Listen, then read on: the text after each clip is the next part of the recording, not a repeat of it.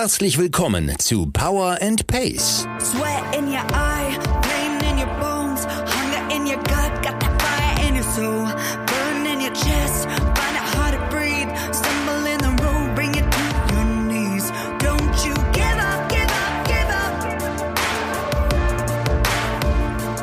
Go on and get up, get up, get up. Wir machen euch fit für die Saison. Mit Trainingsplänen und allem, was ihr braucht, um im Triathlon erfolgreich zu sein. Liebe Allrounder, Champions, Finisher, Racer und Qualifier. Wir wünschen euch viel Spaß und tolle Erkenntnisse mit dieser Episode von Power and Pace.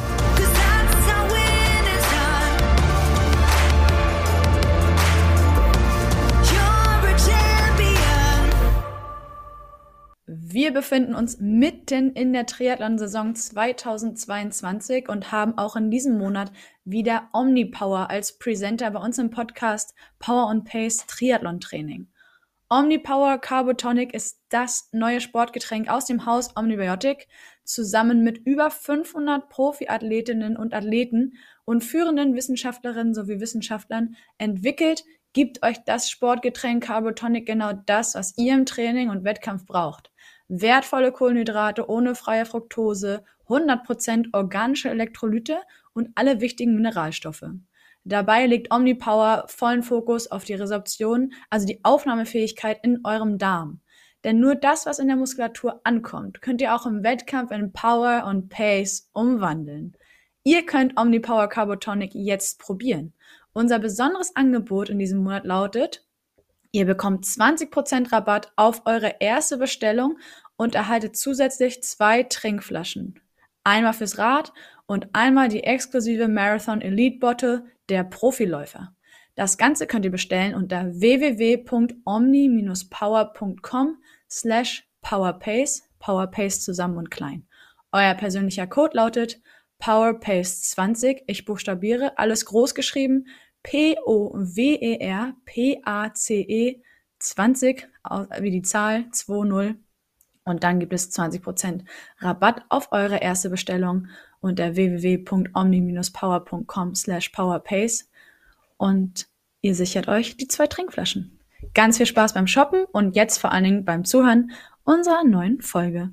Moin und herzlich willkommen zu einer neuen Episode von Power and Pace Triathlon Training. Meine Stimme kennt ihr mittlerweile. Ich bin Anna Bruder, Redakteurin bei Triathlon und mir gegenüber sitzt mein geschätzter Kollege Simon Müller. Hallo Simon. Anna, schön dich zu sehen, muss man ja mittlerweile sagen. Das kommt ja nicht mehr so oft vor.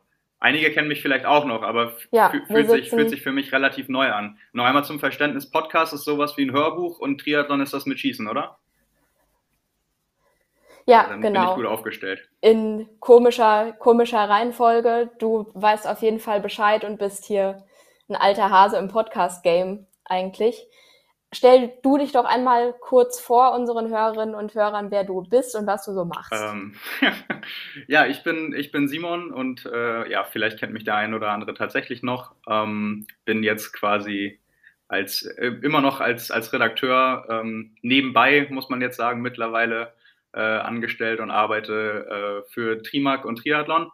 Ähm, studiere Psychologie seit 2020, habe vorher vier Jahre quasi Vollzeit gearbeitet, ähm, war deshalb deutlich mehr involviert, habe auch viele schöne Sachen erlebt und äh, bin jetzt immer noch dabei, meistens allerdings äh, im Printformat und äh, ja, seit meinem äh, Umstieg sehr, sehr selten in äh, sprachlicher Form, aber ja, heute hat es mal wieder geklappt und äh, freue ich mich drauf. Wie schon gerade gesagt, äh, fühlt sich tatsächlich relativ neu an. Ich weiß gar nicht, ich habe versucht mal vorher zu überlegen, wann ich das letzte Mal dabei war. Mittlerweile muss man schon fast sagen, ist Jahre her. Ähm, aber naja, äh, schön und nostalgisch. Ja, wir kriegen das bestimmt hin. Ein bisschen Triathlon machst du auch nebenbei. Richtig, ja. Du bist ähm, seit 2019 mittlerweile für Hawaii qualifiziert, für die WM, die dann dieses Jahr hoffentlich stattfinden wird. Und das dürfte auch so dein Saisonhighlight dieses Jahr sein. oder? Ja, auf jeden Fall. Also, wie du gerade schon gesagt hast, das ist ja jetzt, ähm, schleppe ich schon eine ganze Weile mit mir her. Äh, jedes Jahr in der Hoffnung, dass es dann stattfindet. Ähm, ja, und hoffe dann auch, dass es jetzt dieses Jahr tatsächlich soweit ist. Ähm, ja, und freue mich dann drauf, das, das dritte Mal da zu sein und eben das erste Mal als, als Teilnehmer. ähm, und das mal aus einer anderen Perspektive zu erleben. Wieso wir heute zusammensitzen, sind eigentlich deine sportlichen Ausflüge, die du zwischendurch immer mal so machst, wo man sich fragt, wieso macht er das, wie macht er das?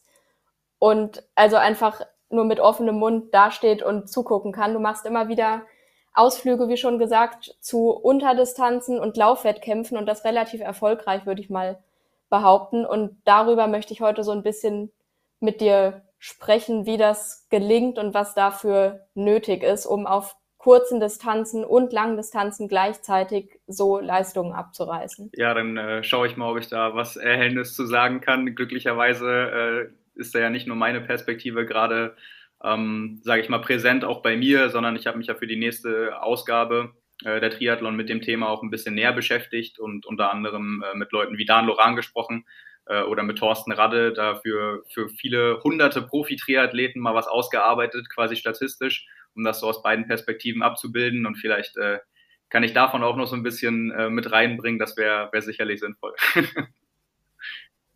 das wäre auf jeden Fall cool.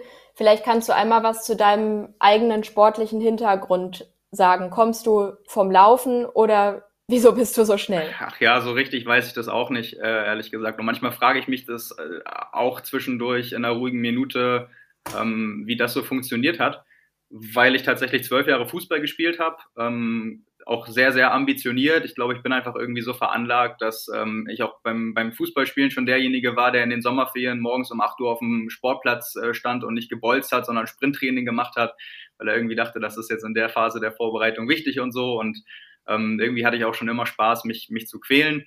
Ähm, habe mich dann irgendwann das erste Mal verletzt, mir Bänder gerissen, ähm, bin in der Zeit dann viel gelaufen, es hat mir Spaß gemacht, äh, habe dann wieder angefangen. Ähm, Wie es der Zufall so wollte, äh, habe ich mir dann im nächsten Spiel die gleichen Bänder wieder gerissen, äh, habe dann gesagt, Fußball war eine schöne Zeit, aber dafür bewege ich mich zu gerne, als irgendwann dann mit noch nicht mal 20 Jahren äh, bewegungsunfähig zu werden. Ähm, ja, und habe dann irgendwie gesagt, kurze Zeit später ganz oder gar nicht. Ähm, bin dann so mit, mit 18 Jahren dann eben zum Laufen gekommen, weil ich dann was gebraucht habe, wo ich dann meine ganze Energie voll reinstecken kann. Ähm, bin dann, habe so einen richtigen Deep Dive hingelegt, habe mir alles angeguckt und alles aufgesaugt. Ähm, habe natürlich alle Fehler gemacht dieser Welt, die man so machen kann ähm, und damit gestartet, direkt 100 Kilometer in der Woche zu laufen ähm, und würde auch sagen, bis heute mein einziges Talent ist ähm, nicht das Laufen, sondern dass ich einfach viel Training verkrafte. Ähm, und ja, immer heil geblieben bin, glücklicherweise. Das habe ich dann anderthalb Jahre gemacht und im letzten Jahr der Schule bin ich dann ähm, gefragt worden, ob ich als Staffelläufer mitmachen will bei einem Triathlon in meiner Heimat. Und da bin ich dann mitgelaufen und habe mir dann danach äh, gedacht, irgendwie, ja, das, das war echt cool, aber zwei andere Leute brauche ich dafür eigentlich nicht. Das kriege ich auch selber hin. Ähm, habe zu dem Zeitpunkt noch nie ein Schwimmtraining gemacht, hatte kein Rennrad, wusste überhaupt nicht Bescheid ähm, aber war irgendwie angefixt und wollte das mal ausprobieren mit allem, was ich so zur Verfügung hatte. Habe mich dann für drei oder vier Wochen später für einen Triathlon angemeldet. Ähm, das war dann schon relativ spät, habe das äh, dann gemacht und äh, ja, ich sag mal, der Rest ist Geschichte. also von dem Moment an war ich halt so angefixt, äh, dass ich dann alle, alle meine Energie und Motivation dann da darauf übertragen habe, quasi vom, vom Laufen vorher und habe da eben schon eine ganz gute Basis mitgebracht. Ähm, ja, und habe es dann irgendwie versucht, das im, im Triathlon zu machen. Aber ähm, worauf deine Frage ja auch so ein bisschen abzielt und die, ähm, die Diskussion habe ich tatsächlich ganz oft, weil ich natürlich jetzt auch im Laufe der Jahre ähm, viele Nachrichten bekommen habe mit irgendwie Tipps und Hinweisen in irgendeiner Form, sei es Laufstil, Lauftechnik, Lauftraining. Ähm, und ich bin wirklich fest davon überzeugt, ich habe kein besonderes Talent zum Laufen, sondern da muss man vielleicht einfach mal die Zahlen auf den Tisch packen. Ich bin, glaube ich, die letzten fünf oder sechs Jahre im Jahr ähm, nie weniger gelaufen als 3800 Kilometer und äh, im Jahr 2021, ähm, wo ich dann quasi, wo die Schwimmbäder zu waren und ich versucht habe, nochmal die äh, Norm für die deutschen Meisterschaften äh, 10.000 Meter Bahn zu laufen, bin ich knapp 5.000 gelaufen. Ähm, und wenn man das halt fünf, sechs Jahre macht und heil bleibt und man läuft immer so plus minus 200, 300 Kilometer um die 4.000 Kilometer im Jahr, fährt nebenbei noch ein bisschen Rad und schwimmt, ähm, dann passiert halt einfach was. Und das würde bei jedem passieren. Ähm, und äh, ich ja. kenne auch genug Leute, die weniger Aufwand betrieben haben ähm, und ähnliche Zeiten laufen und ähnlich gut geworden sind. Und das sind halt meistens Leute, die haben mit Leichtathletik angefangen, die hatten so im, im Jugend- und Kindesalter so eine, so eine, sag ich mal, vernünftige Grundausbildung, was das angeht, haben dann mit 800 Meter, 1500 Meter angefangen. Diesen ganzen Background äh, habe ich halt nicht. Das sieht man auch, wenn, wenn man sich mal irgendwie anschaut, wie unbeweglich ich bin ähm, und all, all die koordinativen Fähigkeiten, die ich halt nicht mitbringe. Ähm, ich habe es halt tatsächlich nur über viel Training und, und hartes Training und äh, zum Glück halt gesund bleiben geschafft. Ja, das finde ich ganz wichtig, dass du das sagst. Es ist ja auch immer so das, was wir bei unseren Trainingsplänen predigen, dass eben Kontinuität das einzige oder das fast einzige ist, was zählt im Triathlon-Training oder im Ausdauersport und dass man da eben verletzungsfrei bleibt. Und ich glaube, es gibt nicht so viele Leute, die diese Umfänge verkraften. Oder, also das würdest du wahrscheinlich auch niemandem empfehlen, wenn man dich nach Tipps fragt, yo, lauf 100 Kilometer in der Woche und dann läuft das schon. Weil, also, ich kann nur von mir sprechen, ich würde das keine einzige Woche wahrscheinlich hinkriegen oder einmal und dann wäre ich aber halt verletzt für drei Monate. So. Und dann ist vielleicht das das Talent, das wäre nämlich tatsächlich meine nächste Frage gewesen, welche Rolle Talent spielt. Ähm, dann ist das vielleicht eher dahingehend, dass man eben viel verkraftet und robust ist körperlich und da die Voraussetzungen. Ja, ich glaube, also was man natürlich auch irgendwie braucht, jeder hat ja, also ich, ich sag für mich jedenfalls immer ganz gern, ähm, es steht und fällt vieles im Leben und im Sport genauso einfach mit der Motivation. Ähm, und wenn du die Motivation nicht hast, obwohl ja. du die körperlichen Fähigkeiten mitbringst, ähm, das auch zu machen, dann nützt es dir natürlich nichts. Ähm, die Motivation kriegst du halt in, ja. dann meiner Meinung nach oft einfach wieder durch Inspiration.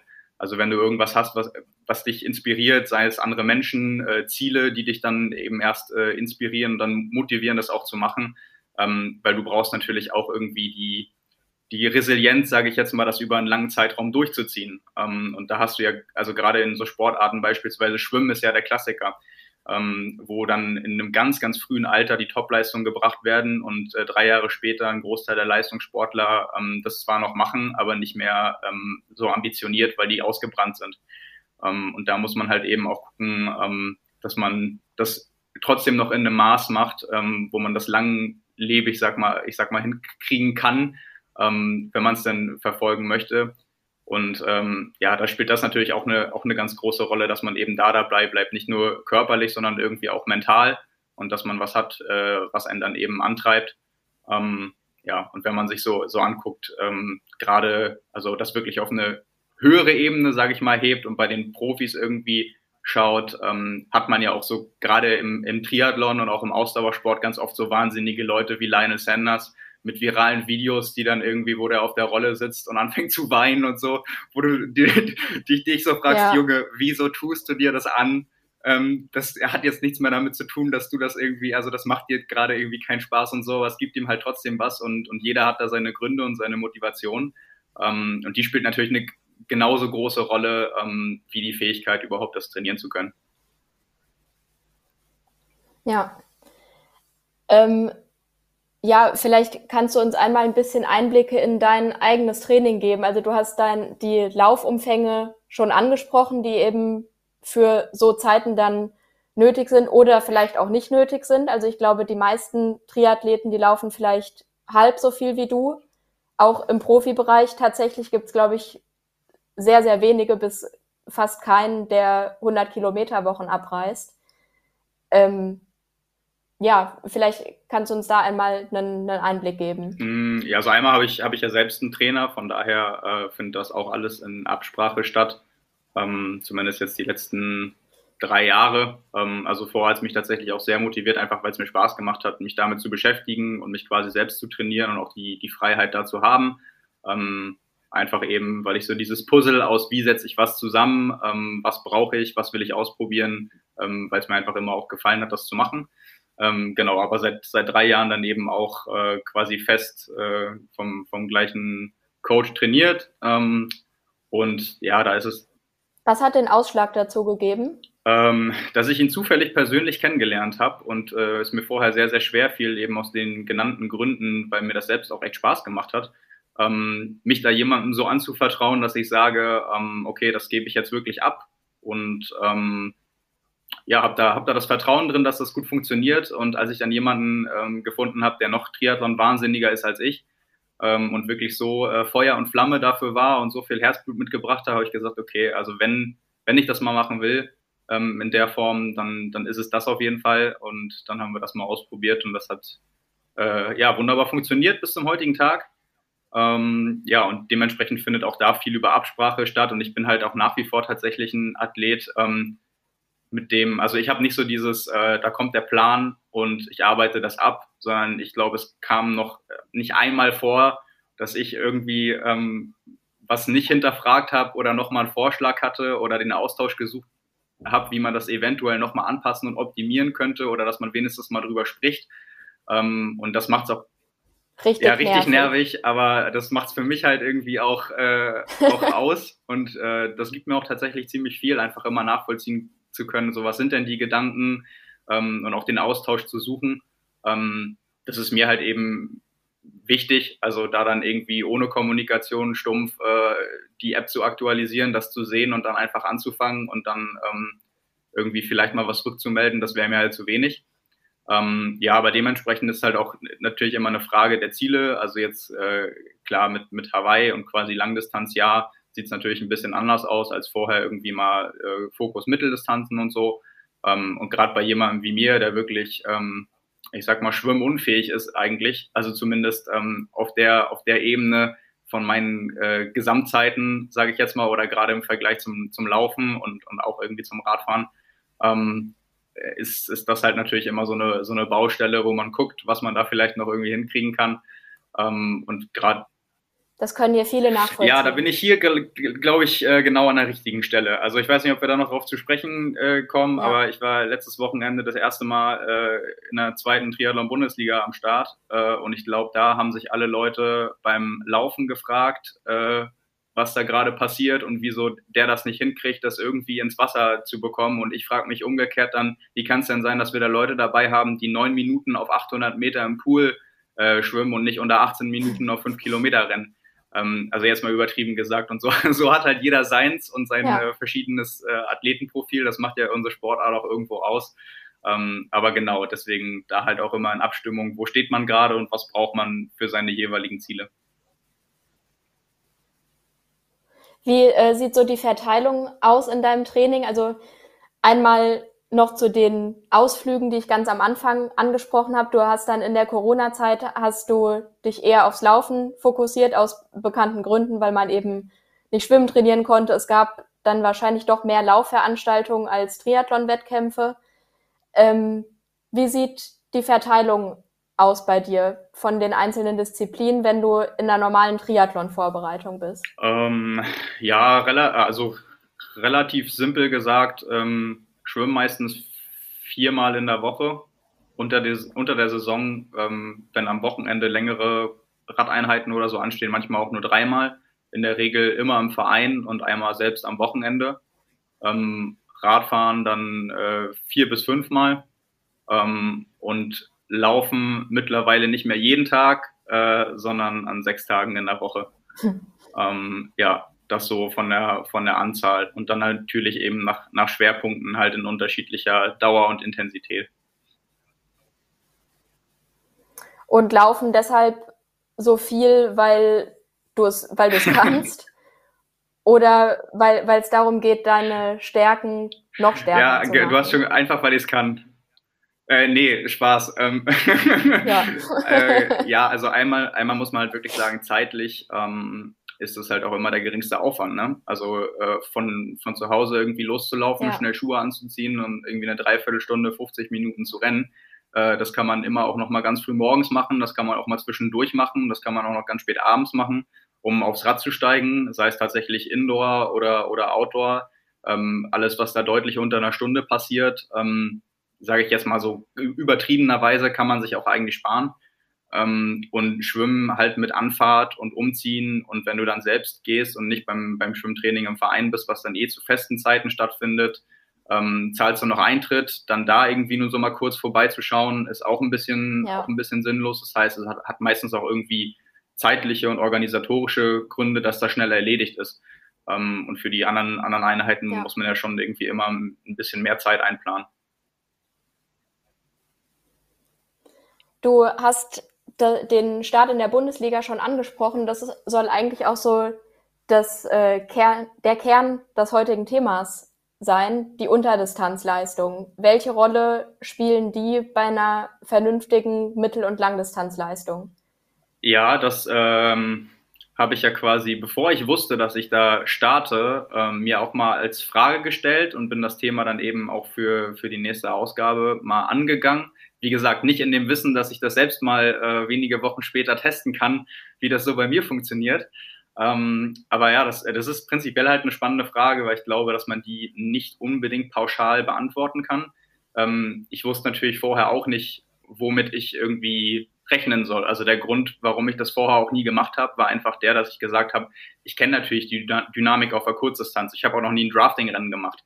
Ähm, nur was halt jeder weiß, der sowas irgendwie schon mal äh, gesehen hat, ist halt, wenn du keine Radgruppe erwischt und alleine hinterherfährst, dann macht das A ganz wenig Spaß und B ähm, macht das auch irgendwie keinen Sinn, weder für dich selber noch für dein Team. Ähm, und das ist dann einfach eine, eine Erfahrung, die, die niemand braucht. Und ähm, ich kenne natürlich genug Leute da und weiß, was die so schwimmen und weiß, dass ich davon ähm, zumindest im Becken wirklich Welten entfernt bin. Ähm, und habe deswegen immer gesagt, so, äh, also macht für mich halt keinen Sinn, würde ich wahnsinnig gern mal machen und ausprobieren, aber ich glaube einfach nicht, dass das äh, irgendwem weiterhilft.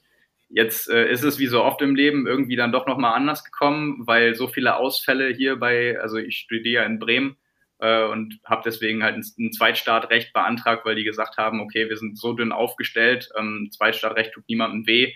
Ähm, wenn du es dir vorstellen könntest und mal wirklich Not am Mann sein sollte, dann hättest du halt die Gelegenheit und dann schauen wir mal, habe ich gesagt, okay, ähm, ohne irgendwo fest eingeplant zu sein, machen wir das doch erstmal so und war dann halt wirklich so, dass, dass die Ausfälle so da waren, dass ich dann gefragt wurde, ja, wie sieht's denn da bei dir aus? Und ich dann gesagt habe, okay, ähm, ich habe da wirklich Angst vor, weil das, also den Tiefpunkt will ich eigentlich nie erleben, am Wendepunkt jedes Mal die, die 30-Mann-Gruppen zu sehen und allein dann hinterher zu strampeln, möglicherweise noch einen Wattrekord aufzustellen und äh, 3 km/h langsamer zu fahren. Ähm, aber dann gesagt, gut, okay, mache ich, äh, hängen lassen will ich sie dann auch nicht. Ähm, habe dann gesagt, ich, ich schaue einfach mal, wie das, äh, wie das klappt. Und ähm, ja, das äh, Ende vom Lied war dann halt tatsächlich, dass ich ähm, mit großer Panik vorher gesagt habe, okay, ähm, ich gehe das Ganze so an, als wäre es 750 Meter All-Out schwimmen und dann ist der Wettkampf vorbei, weil wenn ich das nicht mache, dann ist es 750 Meter schwimmen und danach ist der Wettkampf vorbei äh, für mich. Und äh, so, ja. so habe ich es dann auch gemacht ähm, und habe glücklicherweise ähm, noch eine Gruppe erwischt auf dem, auf dem Rad, was halt dann für die Dynamik eben total entscheidend ist. Ähm, und äh, hat sich dann auch wieder bestätigt, war sogar ohne Neo, dass ich irgendwie im Freiwasser halt deutlich besser schwimme als im Becken. Ähm, ja, und dann äh, Radgruppe, habe dann auch so gemerkt, diese, diese Feinheiten, die dann weniger mit der Leistungsfähigkeit ähm, auf den verschiedenen Distanzen zu tun haben, aber eben rennentscheidend sind, da merkt man eben, was für, also was Erfahrung für einen Unterschied macht zwischen Kurz- und Langdistanz und ähm, welche Details dann eben auch da über Platzierungen und Zeiten entscheiden, weil während wir halt alle das so kennen aus dem Non-Drafting-Format, dass wir dann doch mal ein bisschen entspannter wechseln. Ich habe gesehen, du weißt auch, wovon ich rede, so mit Abtrocknen von Füßen und so ja. in der Wechselzone. ähm, ja. ja. So, das, das, das können wir, glaube ich, alle nachvollziehen, dass es dann nicht darauf ankommt, dass wir jetzt perfekt in die Schuhe mhm. kommen und so und dass es dann erst richtig losgeht, weil Überhaupt ja, ja, richtig. Habe ich mir dann, äh, also habe ich mir nicht gedacht, wusste ich. Da kommt es drauf an, dass alles bequem sitzt und schön richtig. aussieht. Vor, vor, allem das schön so. aussehen, wenn dann alle, alle mit, mit der Sabber im Gesicht rumlaufen am Ende ja. auf fünf Kilometern, sind das immer die schönsten Bilder auf der Kurzdistanz. Äh, geschweige denn vom, vom Zielbereich, ja. wo dann so ein ganz äh, seltsamer Duft von äh, Erbrochenem herrscht, sage ich jetzt mal. Ähm, nee, aber dann habe ich da halt auch gemerkt, äh, wo du halt sonst darauf aus bist, dir auf, auf, den längeren Strecken deine Radleistung möglichst konstant einzuteilen, für dich selbst zu fahren, ist es halt da so. Also ich habe im Endeffekt ähm, Platzierungen liegen lassen, dadurch, dass ich äh, einfach den ersten Wechsel verkackt habe. Also ich, ich wollte aufs Rad aufsteigen, habe dann äh, mhm. äh, die Leute vor mir gesehen, habe gedacht, okay, richtig geil, das ist jetzt meine Gruppe. Ähm, wusste, dass hinter mir auch noch ein paar kommen, ähm, aber dachte, okay, da fahre ich jetzt ran. Alle anderen schieben halt, was heißt alle anderen, aber genug andere schieben ihr Rad, springen auf fahren dann los. hab, war ich dann auch kurz davor. In dem Moment, man kennt es vielleicht, äh, hat sich der, der rechte Radschuh gedreht. Ich komme halt weder in die Schuhe noch auf die Schuhe, Ja. muss mit, dem- mit dem linken Ja. Bein äh, wieder quasi absteigen, da stehen, auf, auf, den, auf den anderen Schuh rauf und dann losfahren. Und das waren die 25 Meter, ähm, die mir dann gefehlt haben. Also bin ich halt wirklich mit zwei, drei Minuten 370 Watt, äh, hab mir die Seele aus dem Leib gefahren, um da ranzukommen. Und es war einfach, also noch auf den Schuhen dann. Und äh, das ging einfach nicht. Und dann äh, wusste ich, okay, ähm, das ist, das ist nicht meine Gruppe, leider. Dann kamen halt die anderen irgendwie paar Minuten später von hinten. Ähm, und dann, dann war das auch eine, eine Gruppe. Aber äh, wenn ich in der halt irgendwie 30, 40 Sekunden ähm, vorher noch in die ähm, zweite Wechselzone gekommen wäre, wären das halt irgendwie zehn Platzierungen ähm, gewesen. Und da sieht man dann eben Entscheidung für die entscheidend für die Leistung am Ende, für die Platzierung, für die Zeiten, ähm, ist halt eben, sind halt eben auch so, so taktische Sachen. Und da habe ich natürlich vorher keinerlei Erfahrung gehabt. Ähm, gut, man hat jetzt bei der, bei der WTS Ja. auch gesehen, auch so äh, Weltklasse-Leuten wie Lasse Priester kann sowas mal passieren. Ähm, das war dann für mich auch ein kleiner Trost irgendwie, als wir das auf der Rückfahrt geguckt haben, weil mich das immer noch geärgert hat dann die ganze Zeit, weil das so das Einzige auch wirklich war, was irgendwie nicht, nicht gut lief beim gesamten Rennen. Ähm, aber das war natürlich so ein Learning, wo man sagen muss, äh, wenn man da möglichst gut ähm, sein will, dann müssen solche Sachen halt auch sitzen.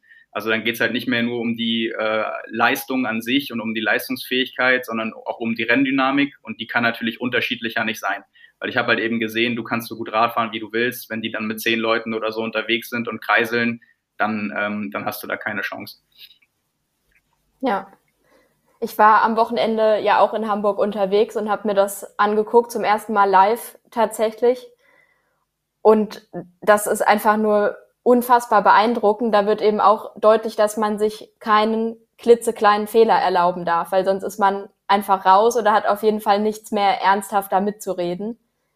Ähm, und wenn man da auch dann so zwei Leute gesehen hat oder so, die eben hinterhergefahren sind, hi- hinter dem gesamten Feld, das ist einfach vorbei. Also die fahren bestimmt auch sehr, sehr stark Rad, aber wenn man die Gruppe dann eben verpasst hat und da äh, nichts mehr mitreden kann, dann Ja, ist ich kann, vorbei. da, ich kann da vielleicht für die, für die anwesenden Nerds hier, die jetzt zuhören, so ein paar äh, Zahlen droppen. Also ich habe zum Beispiel gesehen, ähm, aus der Spitzengruppe, also die erste große Gruppe, die dann da war, mit irgendwie gut 20 Mann, ähm, da waren Leute dabei, die haben Average Power irgendwie am Ende 230 Watt gehabt, also was wirklich wenig ist, ähm, Ja. und sind dann 43 5er Schnitt gefahren. Unsere Gruppe ist ein 42 5er Schnitt gefahren. Ähm, also die waren ein kmh schneller und gut, ich hatte natürlich auch ein bisschen mehr darauf stehen, dass, weil ich am Anfang probiert habe, irgendwie nochmal ranzufahren, ähm, weil ich zwischendurch auch nochmal irgendwie eine Lücke zugefahren habe.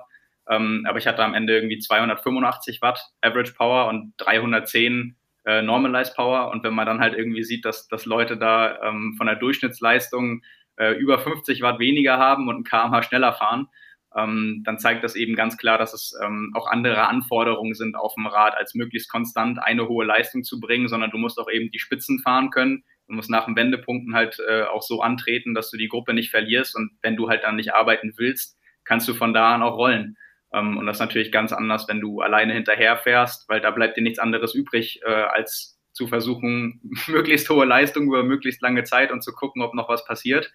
Ähm, das ist in der Gruppe natürlich Ja. was anderes. Hatte ich in der Form auch noch nie, war für mich eine neue Erfahrung, aber hat natürlich äh, sehr viel Spaß gemacht, da irgendwie mit 43 durch die Landschaft zu bügeln und zwischendurch auch mal die Beine irgendwie hochzunehmen, wenn wer anders vorfährt. Ähm, das ist halt schon eine coole Dynamik. Also das, das macht halt schon wirklich Spaß. Ähm, da hatte ich vorher auch so ein bisschen Sorge, ähm, ob mir das irgendwie, ähm, ob ich das irgendwie merke, dass ich das noch nie gemacht habe, aber das hat mich tatsächlich mehr, mehr angefixt als abgeschreckt.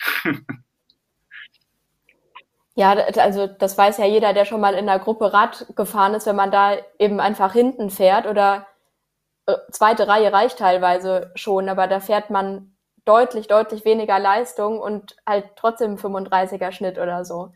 Das, ja, das macht schon Spaß.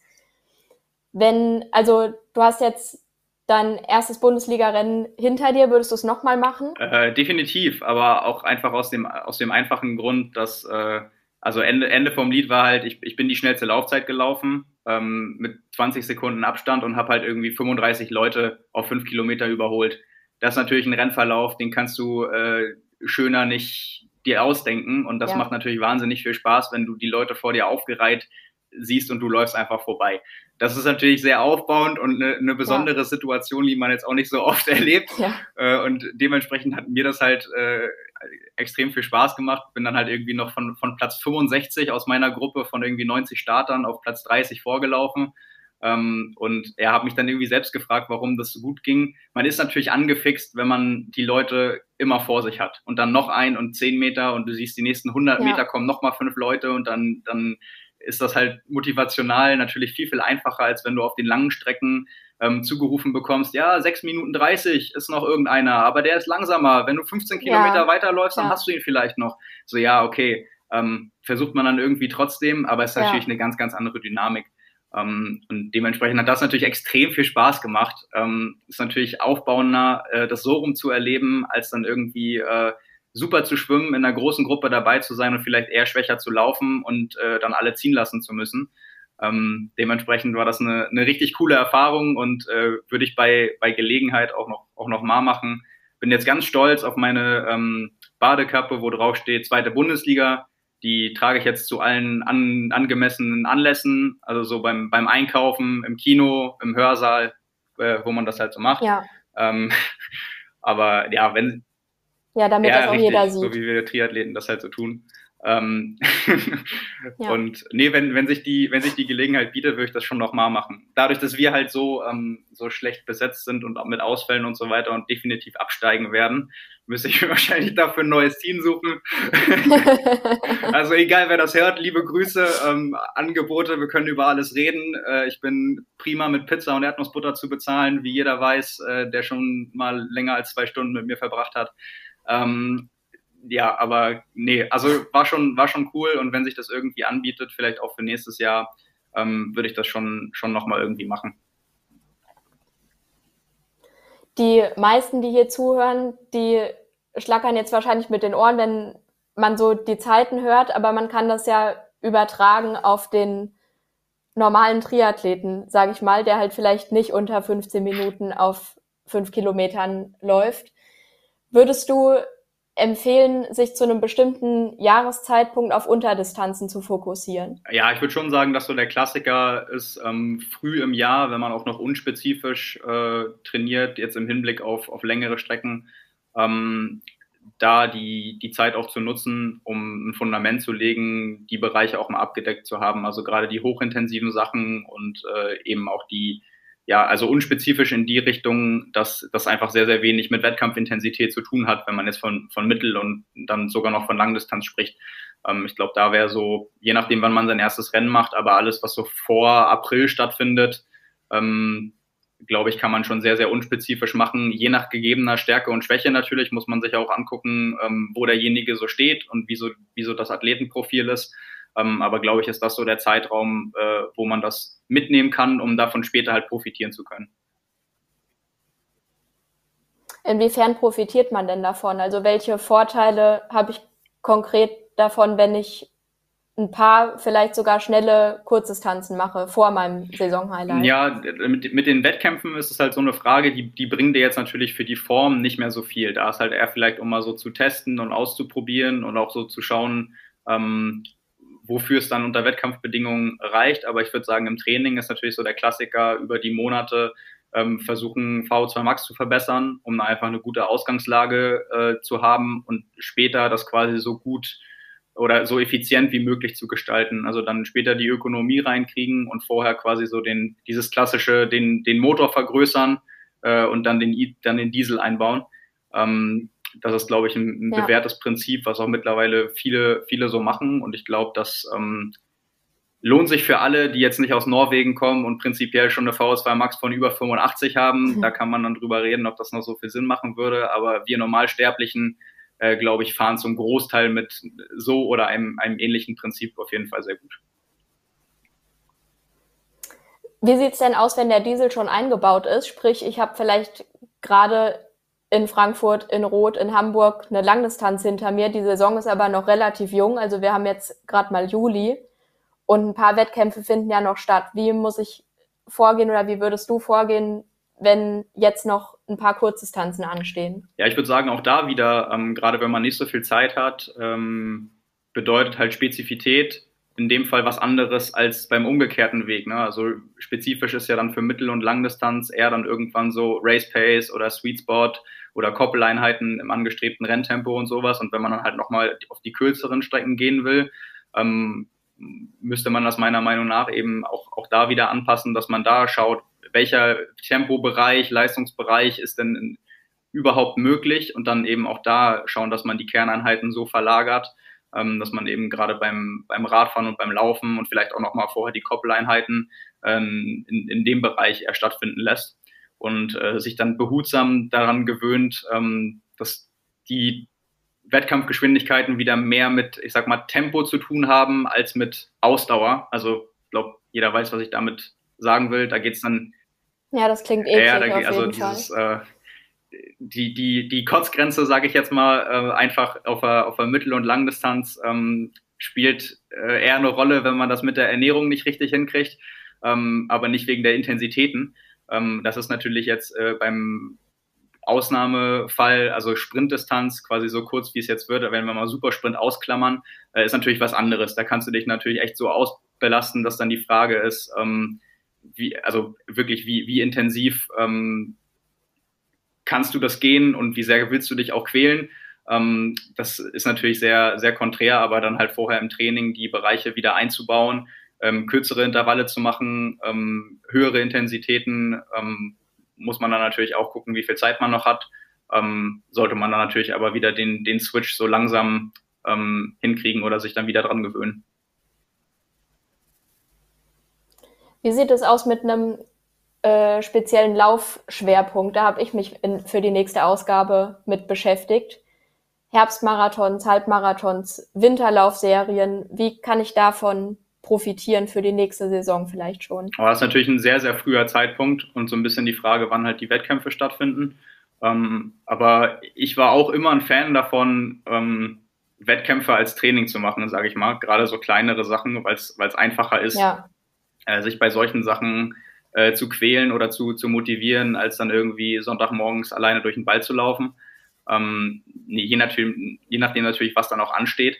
Ähm, aber wenn man das irgendwie verbinden kann mit äh, Tempoeinheiten, gerade so Tempodauerläufen, ähm, kann man das natürlich aus Trainingszwecken mitnehmen und vielleicht auch einfach, aber das ist eine Typfrage. Ich wollte jetzt, jetzt gerade sagen, vielleicht auch einfach nicht ähm, schon sich so ausbelasten, dass man da wirklich auch mental Körner liegen lässt. Also wenn du dann anfängst, dich im November oder Dezember ähm, noch häufiger schon irgendwie so zu quälen, ähm, dass es wirklich Ressourcen kostet, dann ähm, ist es, glaube ich, eher kontraproduktiv. Ähm, aber das, das einfach so zu machen.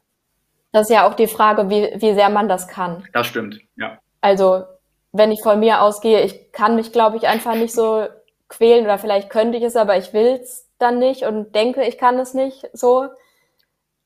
Ja. Ja, bei dir sieht es anders aus. Also ich glaube, das ist ja und das ist auch eben die Frage. Also absolut. Da, da kommt ja auch noch dazu, wie sehr kannst du dich dann, wenn ein Startschuss fällt, zurückhalten?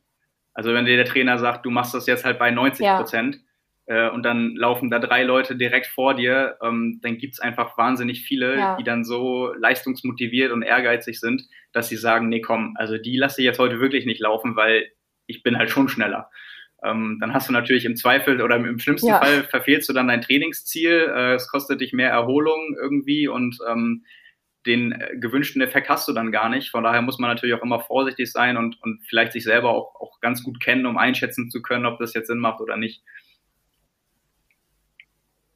Da äh, kann ich aus eigener Erfahrung empfehlen, dass man das Ganze mit jemandem läuft, der vielleicht langsamer ist als man selbst und da eine bestimmte Zeit erreichen will, für den es dann vielleicht eine Bestzeit wäre sogar und man selbst kann diese Zeit aber relativ locker laufen und übernimmt dann den Pacer-Job. Das ist ein hervorragender Tipp. Das finde ich ganz cool persönlich. Gut, ich glaube, wir haben einen ganz coolen Rundumschlag so abgegeben, ein, ein buntes Potpourri an Trainings- Nerd-Tipps und nicht so nerdigen Tipps und so weiter. Hast du noch irgendwas, was du loswerden mm, möchtest? Ja, vielleicht einmal noch äh, als so, so ein bisschen auch als Teaser dann auf, auf den ähm, Artikel, der sich halt ein bisschen ähm, tiefgreifender damit beschäftigt und eben, wie schon gesagt, auch so ein bisschen statistisch äh, aufarbeitet die Frage, ähm, wie kann man die Mitteldistanzleistung auf die Langdistanz übertragen. Da gibt es ja hervorragende Beispiele von Leuten, die das nie hinbekommen haben ähm, oder auch umgekehrt, die auf der Langdistanz deutlich besser sind als auf der Mitteldistanz. Also wie lässt sich das einmal in Zahlen abbilden und auch eben die Frage physiologisch, woran, woran liegt das, was ist dann eben wichtig? Und ähm, das, das ist ganz witzig, weil ich habe jetzt quasi für meinen kurzfristigen Einsatz ähm, auf, der, auf der Kurzstrecke, ähm, das war halt so spontan, ich habe dafür nicht trainiert. Also es war wirklich einfach nur aus dem, aus dem Training, ich habe dafür nichts gemacht. Ja. Und dafür lief es halt irgendwie erstaunlich gut. Und das passt eigentlich äh, witzigerweise genau zu dem, was, was Dan Lorang mir dann irgendwie zwei, drei Wochen vorher zu dem Artikel gesagt hat. Der meinte, ähm, also die Tatsache, dass man jetzt gerade im Profibereich diese Entwicklung sieht, einmal wahnsinnig viele Kurzdistanzler gehen auf die Mitteldistanz, einfach jetzt in der Dichte. Also in den letzten Jahren davor irgendwie haben es halt ein paar Leute vorgemacht und man hat gesehen, okay, kann gut klappen. Das Training unterscheidet sich quasi nicht großartig oder teilweise sogar gar nicht ähm, was Ja. die Umfänge angeht und auch teilweise die, die Spezifität ähm, verändert sich dann nur leicht. Ähm, mittlerweile machen das wahnsinnig viele, auch zwischendurch ähm, und die, die Leistungsdichte ist dadurch extrem angestiegen. Jetzt hat man eben auch gesehen, ähm, irgendwann durch, durch einen Gomez, einen Brownlee und natürlich Paradebeispiele durch die beiden Norweger, ähm, die das eben jetzt nicht den Umstieg gemacht haben, sondern quasi das nur so als Zwischenprojekt und jetzt wieder zurück wollen, ähm, geht das eben auch bis auf die Langdistanz hoch. Also das Potenzial, was man dann mitbringt, wenn man es richtig vorbereitet und sich die Zeit nimmt und das professionell genug macht, dann sind das halt auch eben die Athleten, die das Potenzial mitbringen ähm, und wo auch eben das Potenzial drinsteckt, dass man da nochmal äh, auch Maximalleistungen ähm, sieht, die man vorher möglicherweise noch nicht gesehen hat. Ähm, und hat Dan mir dann gesagt, als, als sehr, sehr passendes Zitat, vielleicht muss man anhand der Tatsache, dass man eben sieht, dass es möglich ist, innerhalb von kürzester Zeit auf so unterschiedlichen Distanzen so starke Leistung zu bringen. Weil wenn man daran denkt, äh, Christian Blumfeld gewinnt im Juli ähm, äh, Olympische Spiele und ein paar Monate später ähm, haut er dann so eine Zeit auf der Langdistanz raus. Also da liegt ja nicht viel zwischen. Ist ja jetzt nicht so, dass man sich Ja, dafür ein ja, Jahr Zeit nimmt krass. Die Tatsache, dass man eben jetzt gesehen hat, dass das theoretisch möglich ist, zeigt vielleicht, dass man Triathlon wieder mehr als eine Sportart begreifen muss und nicht als, als so Lagerdenken, Kurzdistanz, Mitteldistanz, Langdistanz, ähm, weil diese Entwicklung halt schon viel mehr zeigt, wie, wie eng das miteinander zusammenhängt. Vielleicht doch deutlich mehr, als vielen vorher so klar gewesen wäre. Genau, und der Fokus im Training shiftet dann einfach so ein bisschen, auch im Hinblick auf die Ernährung zum Beispiel, was du schon angesprochen hast. Ja, total. Und bei, bei den Intensitäten Genau. auch, aber ähm, viele werden wahrscheinlich davon ausgegangen, dass man wahnsinnig viel Zeit dafür investieren muss, um das zu machen. Und ähm, einige Athleten, die vielleicht auch eine gute Voraussetzung haben, zeigen dann eben, okay, wenn du, wenn du dir zwei, drei Monate Zeit nimmst, die spezifischen Sachen machst und das richtig anstellst, ähm, dann, dann reicht das möglicherweise, wenn du eben diese Grundvoraussetzungen äh, mitbringst von den kürzeren Strecken. Und das ist halt schon interessant. Also da bin ich auch echt, echt gespannt, so die nächsten Jahre, ob man auf Ja. der Langdistanz dann das Gleiche erleben wird, was man jetzt so die letzten zwei, drei Jahre auf der, auf der Mitteldistanz erlebt hat. Ja, da passen unsere Trainingspläne eigentlich auch ganz gut dazu, wenn jetzt jemand zum Beispiel nach dem Racerplan trainiert, der hat eben auch 20 Stunden in der Woche oder so und der wird auf jeden Fall damit in der Lage sein, eine Langdistanz Ja. zu machen. Nicht, nicht allzu schlecht wahrscheinlich. Und das zeigt das ja, dass auch ein eigentlich spezifisches Kurzdistanztraining, dass es dann so weit doch nicht voneinander Ja, entfernt du, ist. du kannst es ja, also hervorragendes Beispiel, du hast das Laufen ja auch angesprochen. Ähm, wenn man sich das anschaut, von den besten Marathonläufern, die man jetzt so in den letzten Jahren hatte, Kipchoge natürlich als Ausnahmebeispiel, aber auch im, auch im Bekele. Wenn man schaut, wo die herkommt, Bekele, ehemaliger Weltrekordinhaber, äh, Jahre, fast schon Jahrzehnte lang von 5000 und 10.000 Meter, da sieht man ja eine ähnliche, ähnliche Entwicklung. Kipchoge auch äh, lange Karriere auf der Bahn gehabt. Ein Mo Farah, der äh, Doppel-Doppel-Olympiasieger ist und dann äh, zwei Jahre später sich mal ernsthaft dem Marathon gewidmet hat und auch europäischen Rekord dann aufgestellt hat. Ähm, also auch da, die, die, wenn die Grundvoraussetzung da ist, ist halt nur die Frage, was, was schaffst du dann daraus noch zu machen? Und auch eben alle, alle anderen Faktoren, die da, da, dazugehören. Du musst es halt auch eben mit dem Alter dann noch können und wollen. Interessant wird's dann halt nur, wenn die, wenn die Athleten das nicht mehr aus dem Grund machen wie früher, quasi aus dem Alter so, man, man schafft es auf den kurzen Strecken nicht mehr, jetzt geht man auf die langen Strecken, sondern man macht es einfach mal zwischendurch, weil man es kann, Ja. ähm, aber nicht ausschließlich. Also es ist nicht so dieser Karriereswitch, Kurzdistanzkarriere ist vorbei oder Bahnkarriere ist vorbei, meinetwegen jetzt im Laufen und ein neues Kapitel beginnt, sondern jetzt gerade erleben wir ja irgendwie, dass es so munter durchgemixt wird. Ähm, ist auf jeden Fall sehr erfrischend. Ja, also den Artikel oder die gesamte nächste Ausgabe kann ich auf jeden Fall nur empfehlen. Erscheint nächste Woche, Mittwoch, unbedingt kaufen und lesen. Simon, danke dir für deine Zeit. Ich fand's total spannend und irgendwie mal was anderes. Ja, danke dir. Und kann alle, die hier zuhören, nur ermutigen, auch mal einen Ausflug auf die kurzen Distanzen zu wagen. Wird auf jeden Fall Das nicht stimmt. schaden. Ja, vielen Dank. Danke fürs. Zuhören. Danke dir, Simon. Schönen Tag Ciao. noch. Ciao. Sweat in your eye, pain in your bones, hunger in your gut, got that fire in your soul. Burn in your chest, find it hard to breathe.